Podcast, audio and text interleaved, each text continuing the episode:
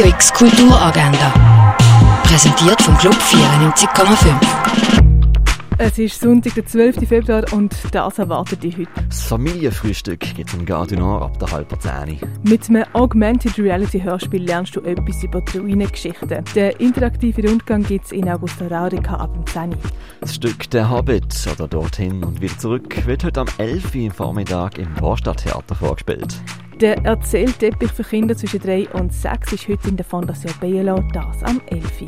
Die Ausstellung vom Natural History Museum London ist am Wildlife Photographer of the Year Wettbewerb in der Schweiz zu Gast.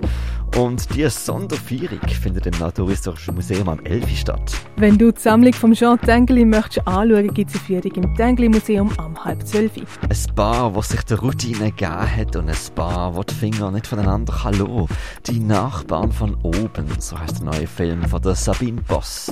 Die erste Vorstellung ist am 12. Uhr Mittag im Kultkino Atelier. Der Crypto Brunch gibt es im Heck, das ab der 1.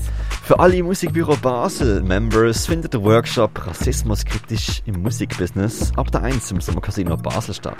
Mit Trash Hero kannst du unsere schöne Stadt Basel helfen super machen. Treffpunkt ist am 2 beim Bockwalderplatz und mehr Infos dazu gibt es auf Facebook von Umwelt Basel. Künstlerin Iris Tuliatu macht eine persönliche Feierung durch ihre aktuelle Ausstellung Gift am 3 in der Kunsthalle Basel. To Sir with Love läuft am Viertel ab 3 im Stadtkino. Im Literaturhaus geht es heute ums Thema Glück und Pech. Geschichten am Sonntagnachmittag. Für Kinder ab 5 Jahren am halber Vieri. Rigoletto, das Melodrama Oper von Giuseppe Verdi, wird heute auf der grossen Bühne im Theater Basel vorgestellt. Das ab der halb sieben auf Italienisch mit deutscher Übersetzung.